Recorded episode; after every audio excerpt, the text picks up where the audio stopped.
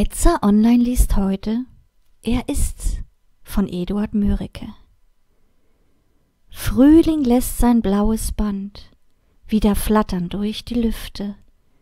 Süße, wohlbekannte Düfte streifen ahnungsvoll das Land. Veilchen träumen schon, wollen bald kommen. Horch, von fern ein leiser Harfenton.